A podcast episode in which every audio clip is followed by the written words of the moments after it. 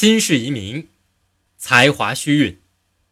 君子之心事，天清日白，不可使人不知；君子之才华，玉运珠藏，不可使人易之。这段话的意思是说，一个有高深修养的君子，他的心地像青天白日一样光明，没有什么不可以告人的事。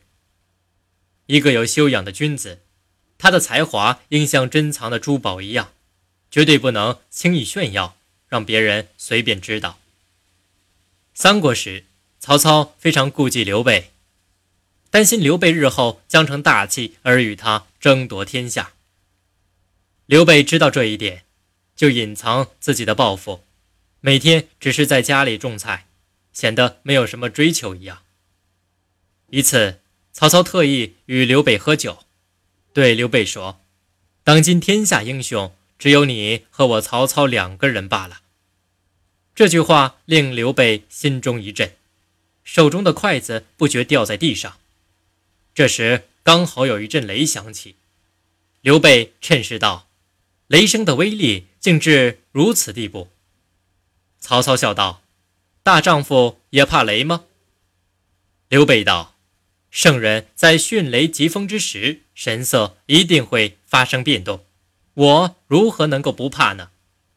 他把自己的不安掩饰过去，一点也不流露出别的来，就像没听到曹操的话一样。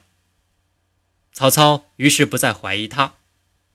刘备为了防备曹操，以完成他兴复汉室的志向，不得不如此深自隐藏。这就是对本文中。这句话的一个很鲜明的注解了。心事移民是做人的准则，才华虚运是做事的准则。君子之心应该是坦荡的，不应有不可告人的欲念、邪念乃至恶念。至于个人才能的发挥，应该是合乎自然的，切忌好大喜功的炫耀，否则必然招致旁人的嫉恨。自身的才华必然会变得飘飘荡荡的，终身不得其果，甚至会招致杀身之祸。此即为心事移民，才华虚运。